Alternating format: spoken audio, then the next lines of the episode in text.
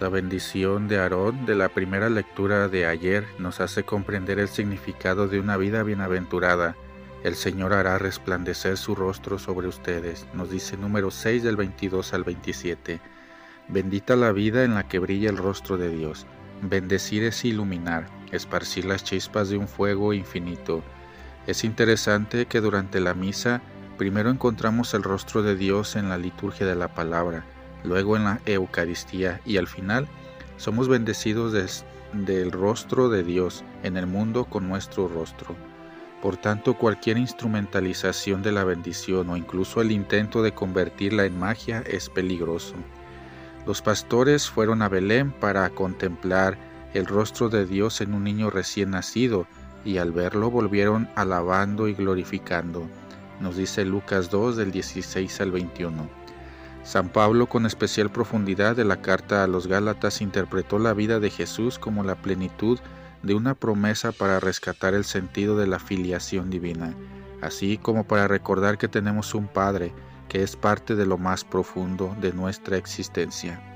Dios ha enviado a nuestros corazones el Espíritu de su Hijo, que clama Abba, oh Padre, como leemos en Gálatas 4 del 4 al 7.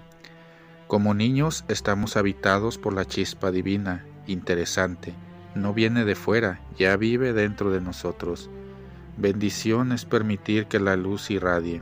Los pastores, cuando reconocieron al Hijo de Dios en el pesebre de Belén, reconocieron su propia vida y su compromiso de comunicar esa luz.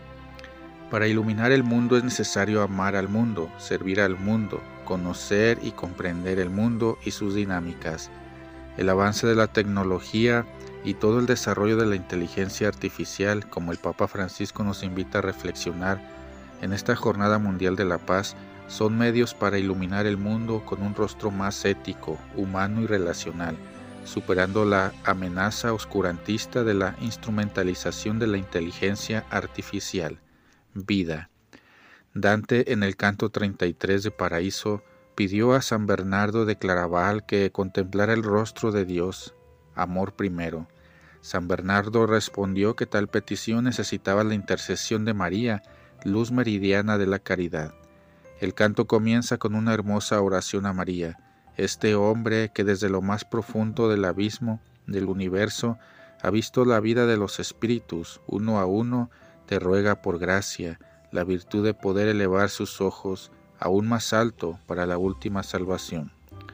Nos unimos en esta oración a la Santa Madre de Dios en el primer día del año para que nos ayude a hacer brillar el rostro del Hijo a través de nuestro rostro, de nuestra vida, de nuestro cotidiano. Que así sea.